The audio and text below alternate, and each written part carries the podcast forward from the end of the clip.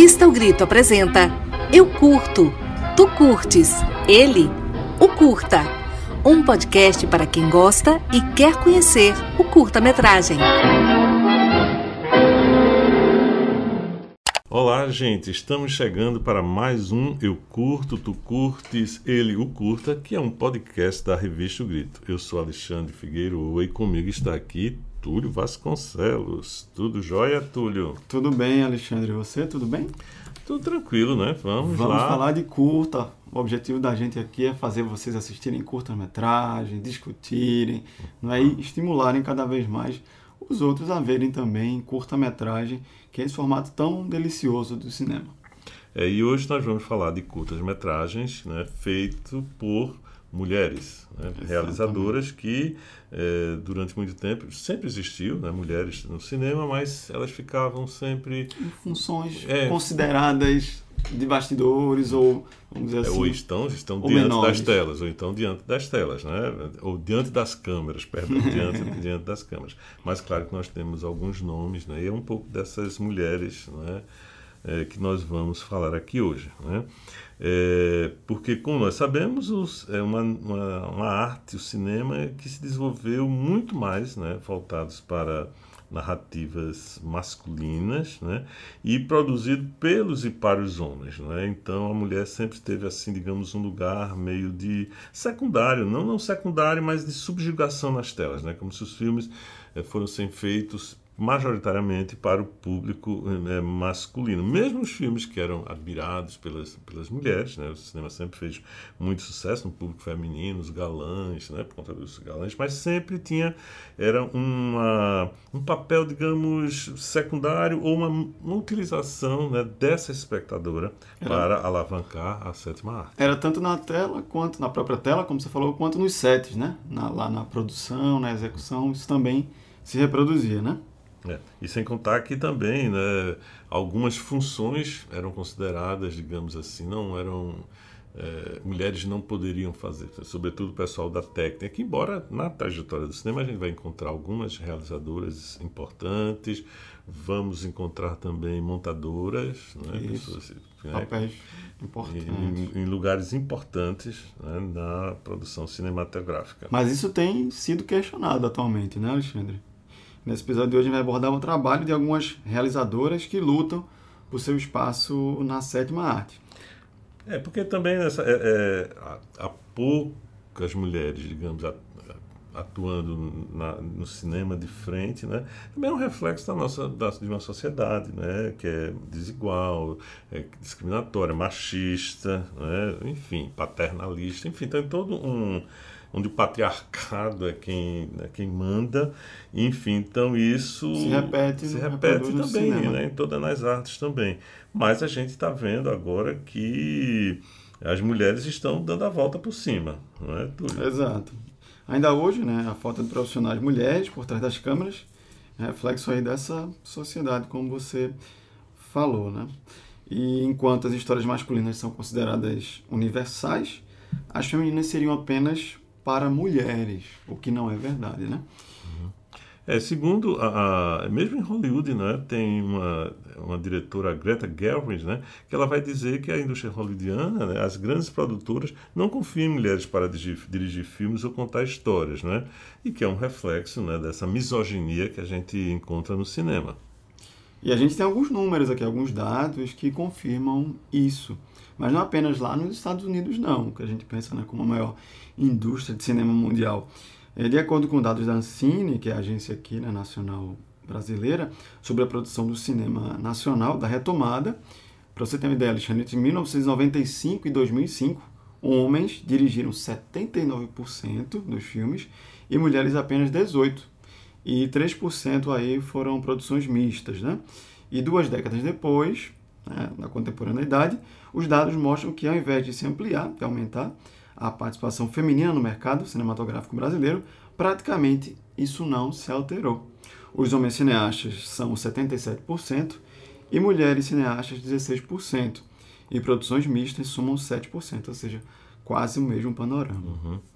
É, tem, e tem no decorrer da história um movimento feminista, por exemplo, as feministas alertaram para isso, né? uhum. né? discutiram isso, tem um artigo é, muito bom da, da, de uma pesquisadora chamada Laura Mulvey, né, que uhum. vai colocar isso. E tem, e tem um cinema feminista. Eu lembro que eu, quando eu morava na França, tinha um festival Film de Femme, uhum. que, que acontecia, se não me engano, em Créteil. Eu fui uma vez, assim, e era um festival muito interessante, assim. Então tem uma produção, mas é, parece que ela não ganha visibilidade, ela não, ela não ganha espaço também né, no, na distribuição.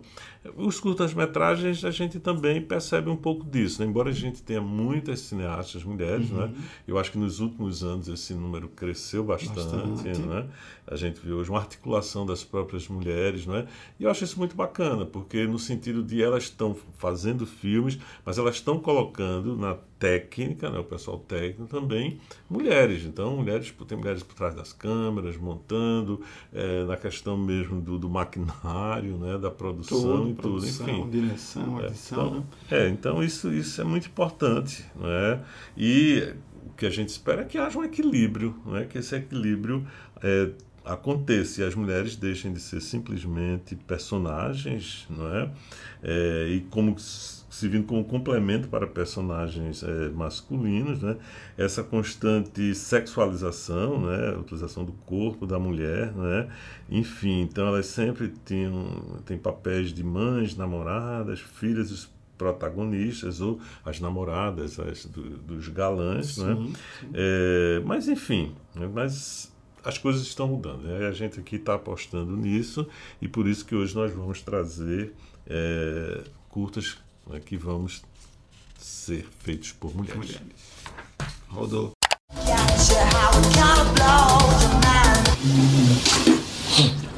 Mãe! Tá muito cedo para essa barulhada toda, meu filho. E você tá atrasado para a faculdade, Daniel.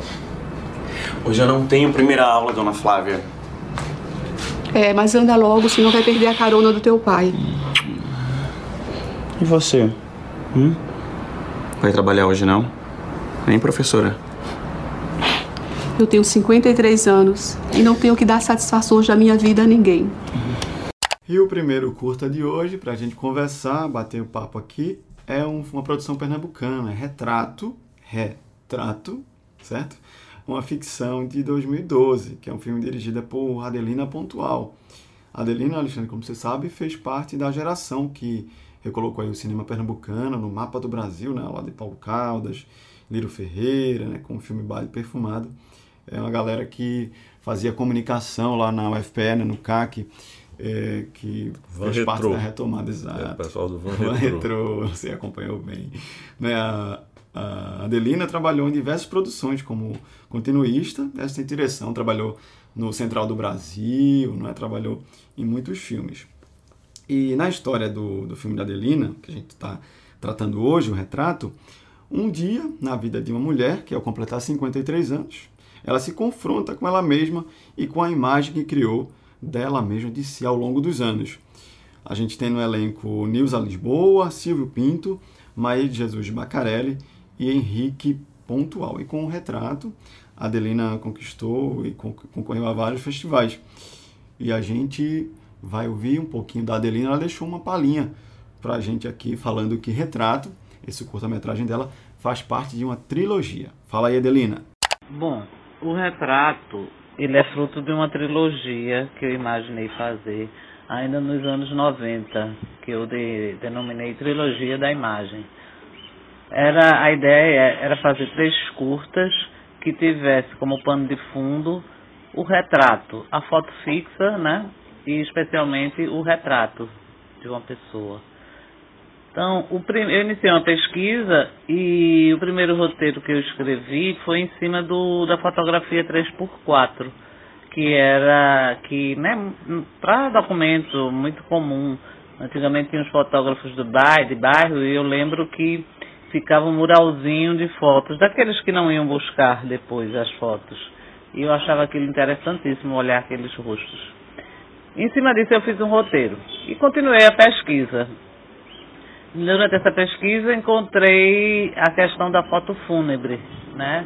Do início ainda do século XIX, quer dizer, do final do século XIX, né? Com, com o início da fotografia mesmo, que tinham fotógrafos especializados em tirar fotos das pessoas mortas.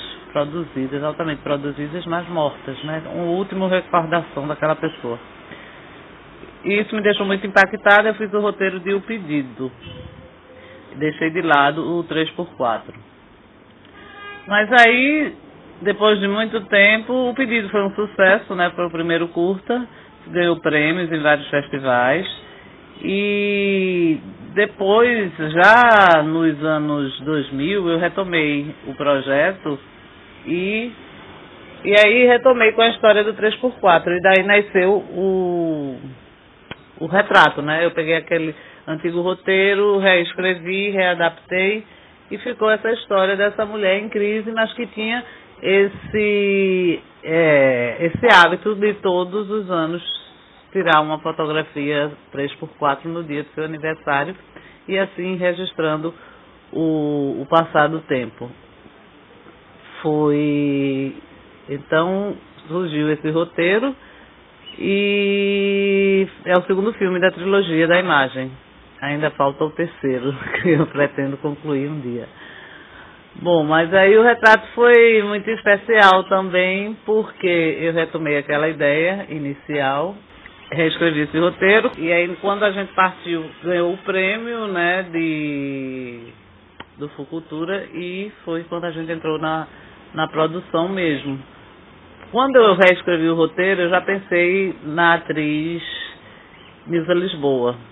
Ela abraçou o projeto e que significava também uma retomada dela a, a atuação. Ela tinha passado muitos anos sem trabalhar como atriz.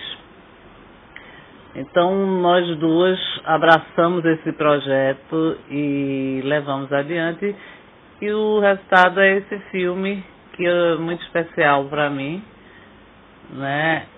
A ideia dele, a gente depois, né, com a equipe, o fotógrafo Beto Martins contribuiu bastante, a gente discutiu muito como decupar a questão da imagem e aí a gente chegou à conclusão que queria fazer, deixar essa mulher realmente enquadrada. Então, a, a, o filme todo decorre em planos fixos, né? E só no final, quando ela já vai tomar a sua decisão final de deixar, né, de sair daquele mundinho que já não a satisfaz, é que a gente começa a movimentar a, cama, a câmera. Né? E o, o fim do filme é aquele traveling na praia, uma citação que eu faço ao cineasta de, da Antonioni, né, italiano, do qual eu sou fã, porque em Glow Up ele tem logo no início do filme um jogo de tênis sem bola. E ali, no fim do retrato, é um jogo de frescobol sem bola. Mais ou menos isso. Ô Padelina, valeu aí, muito obrigado aí por essa falinha aí, essa fala bacana aí sobre o processo né, de construção de retrato. É, bom, a Adelina tem uma trajetória muito bacana, né? eu conheço a Adelina de longas datas, né? desde a época do Van Retro e do Cachaça. Faz um né? tempinho. Faz é, um tempinho, do Cachaça, né? que foi o primeiro Sim, curta dela. dela. E tem aquele filme também do o Longa, que é o Rio Doce, Rio Doce CDU, CDU não é?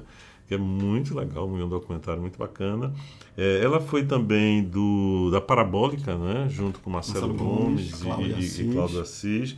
Enfim, então é uma cineasta, uma realizadora, uma, é, uma, é uma trabalhadora do cinema, né? É, como você diz, né? ela fez é, é continuista, é, enfim, trabalha em, em, produção, então tem uma trajetória muito bacana. E Retrato, como ela nos conta aí, né? faz parte dessa trilogia. Eu gosto muito do Pedido, né? que é o primeiro filme dessa trilogia, né? que é aquele filme com Geninha da Rosa Borges. E, Saudosa é, Geninha. E Hermila, Hermila Guedes, é um filme preto e branco, é muito delicado, muito bonito. Né?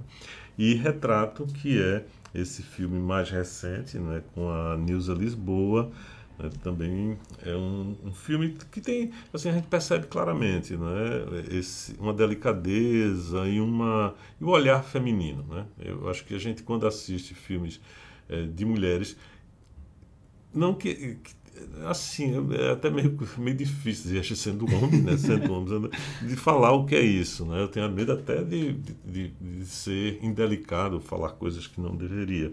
Mas assim, eu tenho essa sensação, sobretudo mulheres que não estão dentro, digamos assim, de uma lógica do cinema masculino, não é? Do, da grande produção, tudo mais. Ou seja, então elas trazem, né? então eu acho que o curta-metragem é muito bacana a gente perceber isso, porque a gente percebe uma certa liberdade, né? Das Sim. realizadoras diante dos, né? é, embora hoje você tenha realizadoras aqui no Brasil, né? Como é, aquela que fez eu, que horas ela volta? Como é o nome? Ana Mulher. Ana Mulher, Fantástica. Né? Fantástica.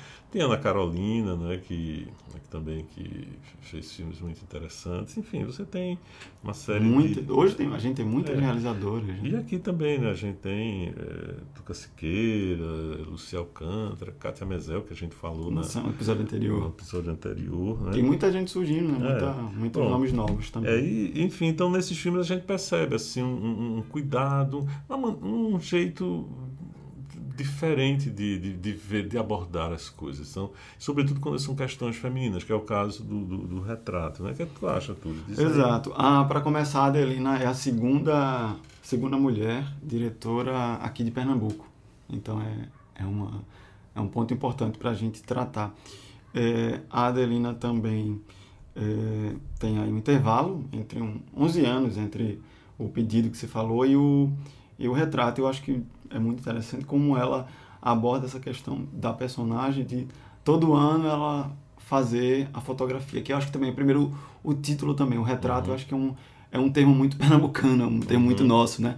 O retrato, né? que a gente acaba é, atribuindo a fotografia tudo como retrato, né? Popularmente. E aí essa mulher que todo ano é, tira essa fotografia, tira esse retrato, né? E quando chega aos 53 anos, ela passa a se questionar sobre essa própria prática, sobre o que ela faz, e ela, uhum. né, uma das cenas, ela para e pensa e começa a refletir sobre a sua própria vida. Então, é importante, eu acho que dialoga muito com, com o que a gente também faz no, no, dia a dia. A gente acaba, às vezes, repetindo e não para para refletir. Isso é, bem, isso é bem importante. E a Adelina, quando criança, ela ela conta né, que visitava aqueles locais, né, aqueles estúdios de fotografias 3x4. Quem nunca se deparou, né? E eu ficava olhando também, parava na frente, ficava lá em Casa Amarela, ficava olhando as fotos. A vida dessas pessoas. Quem eram essas pessoas? Estúdio Kodak, aquele é, da Kodak. E o meu maior medo era que minha foto fosse parar um dia ali. que, Mas pessoas, nunca foi. Nunca, ah, não sei, né? Também, nunca, né, nunca, nunca, nunca me flagrei. Enfim.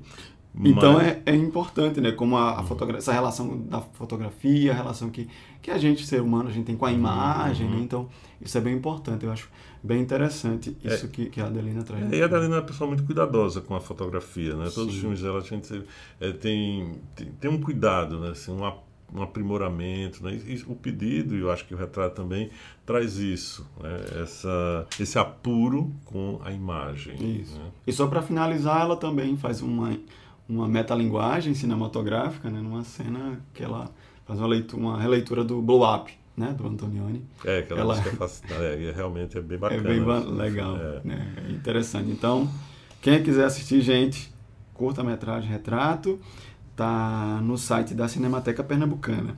É só vocês entrarem Cinemateca Pernambucana, tudo junto.com.br. Aí vocês entram na busca e colocam retrato pela diretora Adelina Pontual e vocês conseguem assistir a esse filme. Assistam! Ok, bom, e agora vamos ouvir Maria Cardoso, né? Vamos agora depois, vamos dar uma uma pausazinha agora e falar por mulheres que também né, estão aí é, à frente de eventos, né, organizando eventos, né, para exatamente valorizar a presença das mulheres na, no campo cinematográfico. Né? É, Maria Cardoso é jornalista né, e tem a imagem como objeto de seu interesse e dedicando especialmente à imagem em movimento. Ela é idealizadora e diretora artística do Festival Internacional de Cinema de Realizadoras, FINCAR e nós também né, conversamos com, com Maria, ela vai destacar que é importante transbordar representações fixas de gênero, questionando os padrões hegemônicos. Vamos aí ouvir Maria Cardoso. É, falar sobre a importância do protagonismo das mulheres no cinema não é ir pela chave de afirmar um olhar feminino de que precisa haver um espaço para o olhar feminino no cinema, ou de que haverá algo especificamente que só as mulheres poderão trazer, né, com o olhar delas, é, de forma essencialista, né? Mas é mais afirmar que todos os olhares eles são atravessados para as experiências históricas, né? Isso quer dizer, todos os olhares eles partem de um corpo que é localizado social historicamente.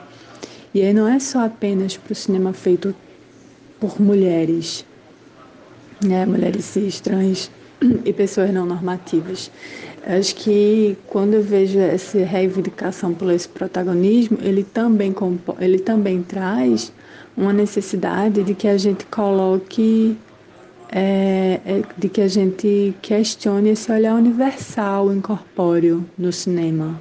De que o cinema ele é feito por sujeitos, né? Sujeitos que são localizados social historicamente.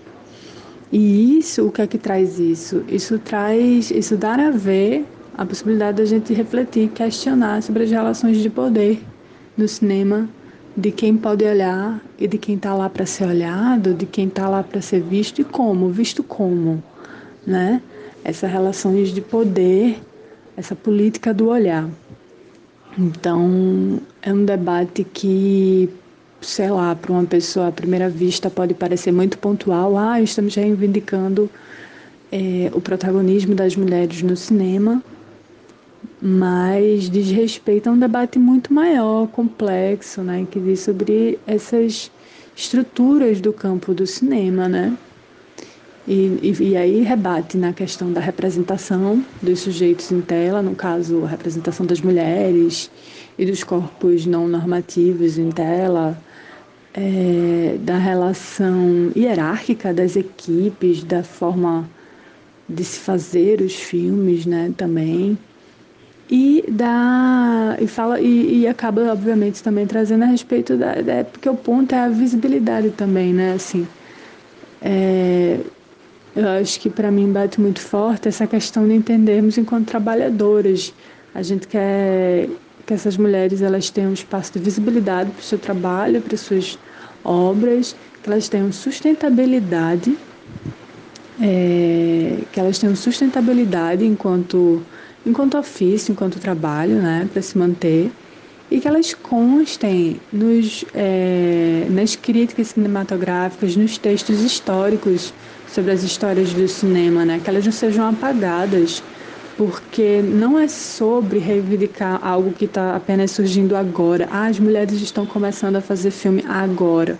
Não, essas mulheres elas Pode ser que em volume, em quantidade, realmente tenha mais agora por diversos fatores aí, de condições materiais, etc.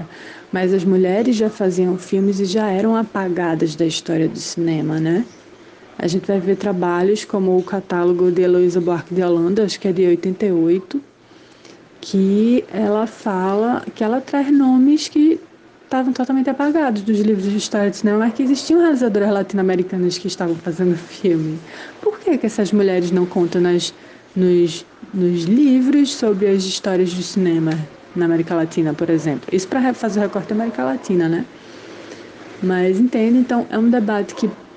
É, o que eu estou tentando dizer aqui é que é um debate que um primeiro lance de olhar pode parecer algo pontual, mas na verdade diz respeito ao todo ao campo cinematográfico, a todo mundo, a estrutura, a organização desse campo cinematográfico, entendeu? É, sobre esse termo, né, é, cinema de mulher, é, especificamente esse no singular mulher, é algo assim realmente que não cabe mais, até feminismos, é, feminismo a gente já usa mais no plural, né, feminismos. Então, cinema de mulher, ele vai muito nessa ideia do que eu falei um pouco no, no momento anterior, em resposta à pergunta anterior, que é, é, é como se cinema de mulher trouxesse uma ideia essencialista, sabe? De um olhar feminino, de algo como, como se a experiência de ser mulher no mundo fosse única, fosse uma só. E não é, é, é múltipla, é totalmente múltipla, assim porque aí vão existir as experiências históricas das mulheres negras, das mulheres brancas, das mulheres lésbicas, das mulheres trans, enfim, vai ter uma multiplicidade de perspectiva que como é que a gente vai ousar querer colocar todo mundo como se tivesse Sabe, eu acho que é, é, E aí eu falo enquanto diretora de programação do Fincar, assim, da, da, postura do Fincar. A gente vê potencialidade nessa multiplicidade mesmo, sabe? Nessa fricção, invocando um pouco de Marmores de Brito, que usa muito esse termo, né? Uma fricção entre as imagens que trazem também essa multiplicidade de olhares, sabe? Valeu, Maria, obrigado a contribuição né, do Fincar, esse festival pernambucano tão importante, que vai chegar agora na sua terceira edição. E a Maria trazendo uma fala bem importante para a gente. Jasmine Mademoiselle Jasmine J'ai un paquet pour vous J'aime pas quand les choses m'échappent. J'aime pas quand une des chèvres meurt. J'aime pas perdre. E agora a gente vai falar do segundo curta-metragem no programa de hoje. Qual é? O, o filme de hoje, Alexandre II. É Le Trois Boutons, da diretora belga Agnès Varda. Isso, a Varda foi uma das principais referências da Nouvelle Vague francesa, na década de 60, e a Varda permaneceu em atividade por toda a sua vida. Ela viveu até os 87 anos, né? faleceu recentemente. E desde o início da carreira, na década de 50, ela tratou com força e talento temas como a luta feminista, que a gente está trazendo no programa de hoje, como no documentário em curta-metragem Resposta das Mulheres, Nosso Corpo, Nosso Sexo, que foi de 1975, né? já tem um tempo que a, uhum. a Valdar já trata, tratava desses temas.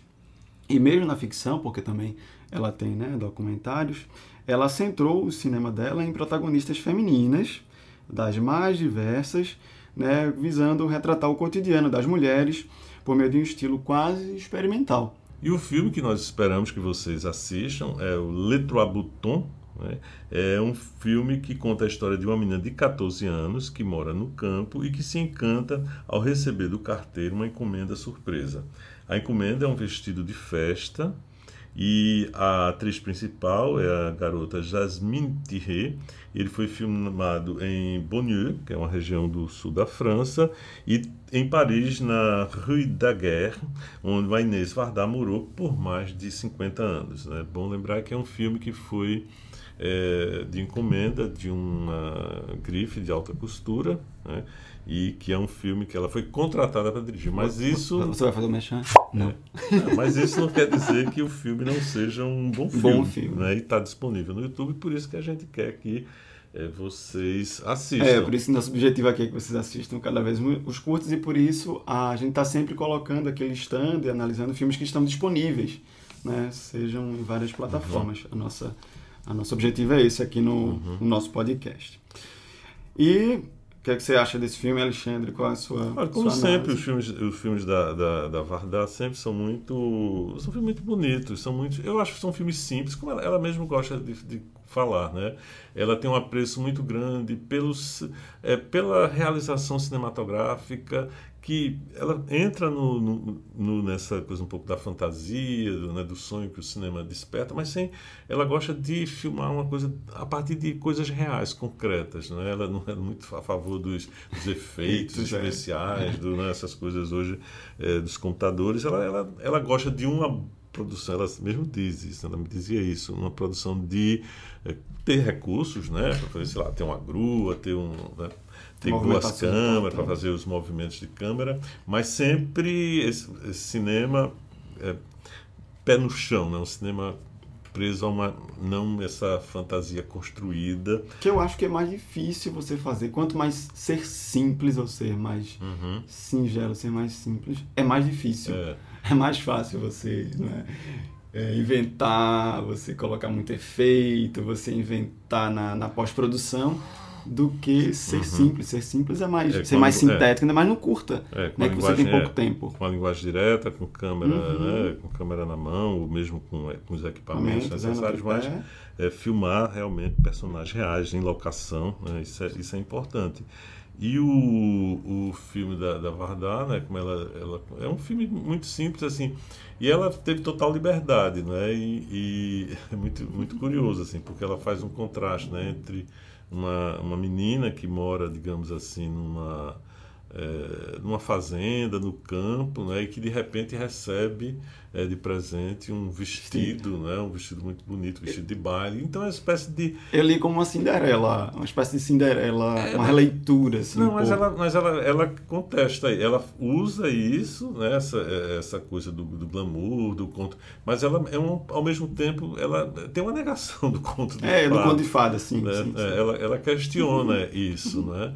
E é muito engraçado, porque ela consegue fazer um filme que não sei, a gente não sabe se atendeu ao que é, a grife que a contratou é, ficou satisfeita, mas assim, mas é um filme muito, muito bonito, muito simpático e tem a moda, tem a questão da costura, né? Está lá o presente o tempo inteiro. E, ela, e é lindo o vestido. É, e ela escolheu, é, ela escolheu uma como ponto de ligação né, da, da da trama, da narrativa, que é uma narrativa que tem um, é um pouco surreal, né? A menina sai do campo, de repente já está tá na, cidade. Tá na cidade, enfim. Está em Paris, né? Tá é, tem essa, mas, a menina, mas a menina continua não é sendo o que ela é, né? E a menina, desde o início é uma menina muito autêntica, né? Ela, ela diz as coisas, ela diz, ela se descreve, ela olha para a câmera, isso eu acho muito bacana, né? Ela já no primeiro plano ela está lá, aparece os animais e ela já olha para a câmera e enfim, ela se afirma. Então é uma jovem que tem essa possibilidade do sonho que vem até ela, da fantasia, do conto de fadas, mas que não perde essa, o pé nessa realidade. Ela não, ela não fica no encantamento vazio, digamos assim. Não, não fica no mundo da fantasia, né? É, e, ela, e aí tem, ela pega o elemento dos três botões. Também. Né, e que, que, costura, né? É, é meio machadiana, né? Essa questão dos três uhum. botões, né? Como ela vai costurando né? sem trocadilho, uhum. a narrativa, né? É, e, e, os botões, como ela, ela mesmo ela diz, eu vi uma entrevista em que ela fala que esses botões é o elemento mínimo, digamos assim, do vestir, de uma roupa, não é? E é uma coisa que a gente não dá muita importância, não é? Todo mundo olha. E sem o botão, ele, entendeu? Então, é. essa, é, é esse. Então, ela, ela, eu acho que o cinema dela é um pouco isso também, não é? Ela sempre está preste atenção a, esse, a, essas coisas pequenas, mas são fundamentais é. para que a fantasia ocorra. Tanto né? é que tem uma outra cena que tem esse vestido, né, que ela ganha, mas tem um outro na cidade ela vai vai ver outro vestido elegantérrimo, né, numa loja uhum. chique, né, que parece ser cara, que também ela dá, dá destaque, dá ênfase para os botões, né, uhum. mesmo de, de, um, de um vestuário muito luxuoso. Né? É, então, ela, ela, ela e faz... também a qualidade técnica também, né, Fig? O que é um filme bem feito, né? Um filme sim, com uma fotografia muito bem acurada, né? O elenco, o desempenho dos atores, né? A trilha sonora, é. não é toda a captação do, do som direto, então é um e filme muito e bem E ela trabalhou com a equipe, ela sempre tinha uma equipe muito boa, né? Ela trabalha uhum. com pessoas jovens, mulheres, inclusive, ela fazia questão de colocar sim. mulheres é, na equipe, na equipe na, por trás das câmeras, né, em, em funções é, importantes dentro da, dentro da produção. E isso é, é, percebido, né? O resultado é um filme muito, muito simpático, muito, muito agradável, né? De, de, de se assistir. É, parabéns, vamos lá. Assistam, sempre, é, assistam. sempre é isso. e o filme está no YouTube. O link você encontra aqui e no, nas redes sociais da revista, revista O Grito. Assistam o filme da Varda. E agora chegou o momento das dicas. Túlio, o que é que você tem aí para hoje, para falar para gente? Para hoje, Alexandre, vamos trazer Cidade de Madrid, vira capital do cinema feminino, olha só, durante o Festival Internacional Cine por Mulheres. O evento celebra a quarta edição com a China como país convidado, olha só. O evento ocorre de 27 de outubro até 7 de novembro de 2021, fiquem atentos. Em diversos centros culturais da cidade, ela surge, né, essa mostra, como uma plataforma para dar visibilidade às criações audiovisuais realizadas por mulheres. E na sessão oficial vão competir filmes selecionados realizados por mulheres. Alguns deles celebrarão a estreia da Espanha e em Madrid o quarto Festival de Cinema por Mulheres, amplia sua programação, dedicando especial atenção ao cinema chinês, olha só que importante, mais inovador realizado por mulheres. Então, acompanhe o Festival Internacional Cine por Mulheres. O site para vocês acompanharem é o festival cinepormulheres.com. festivalcinepormulheres.com. É, então é aberta, é gratuita essas isso, sessões? Isso, exatamente. Para quem for, uhum. pode acompanhar gratuitamente. A gente também procura sempre trazer é, mostras e festivais que sejam gratuitos para você que está uhum. acompanhando a gente. E o Festival Internacional de Cinema de Realizadores, o FINCAR, né, vai acontecer aqui em Recife? Exato. A Maria Cardoso, né, que deu depoimento, conversou com a gente agora há pouco, é uma das diretoras desse evento. Eu assisti, inclusive, a primeira edição aqui no Recife. Eles é um festival bianual. Não é? O ano passado não aconteceu por conta da pandemia. Uhum. E o FINCAR tem sua terceira edição entre os dias 12 e 21 de novembro em formato online apenas por conta né, da pandemia. O festival tem curtas de todos os gêneros e categorias realizadas entre 2018 e 2021, ou seja, vai pegar boa parte da produção realizada durante a pandemia. E nessa edição, que é a terceira, além de receber filmes de mulheres cis e trans, olha só, o Fincar, pela primeira vez, abre espaço para obras dirigidas por pessoas não binárias, transmasculinas e homens trans. Importante, né? A, a inclusão. Sim, com né? certeza. E o site para vocês acompanharem, a gente vai também deixar aqui o link, mas você anota, se quiser já ficar de olho, entrar em, em Instagram também deles, ficar acompanhando, é o fincar.com.br.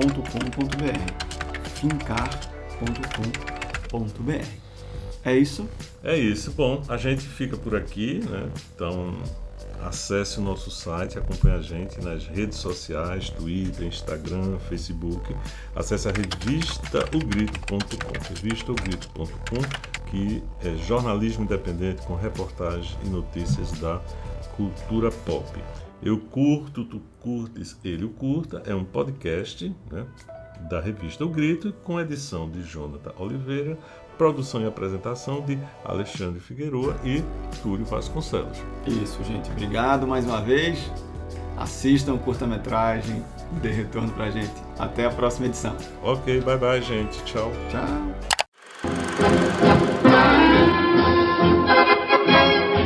A revista O Grito apresentou Eu Curto, Tu Curtes, Ele, o Curta.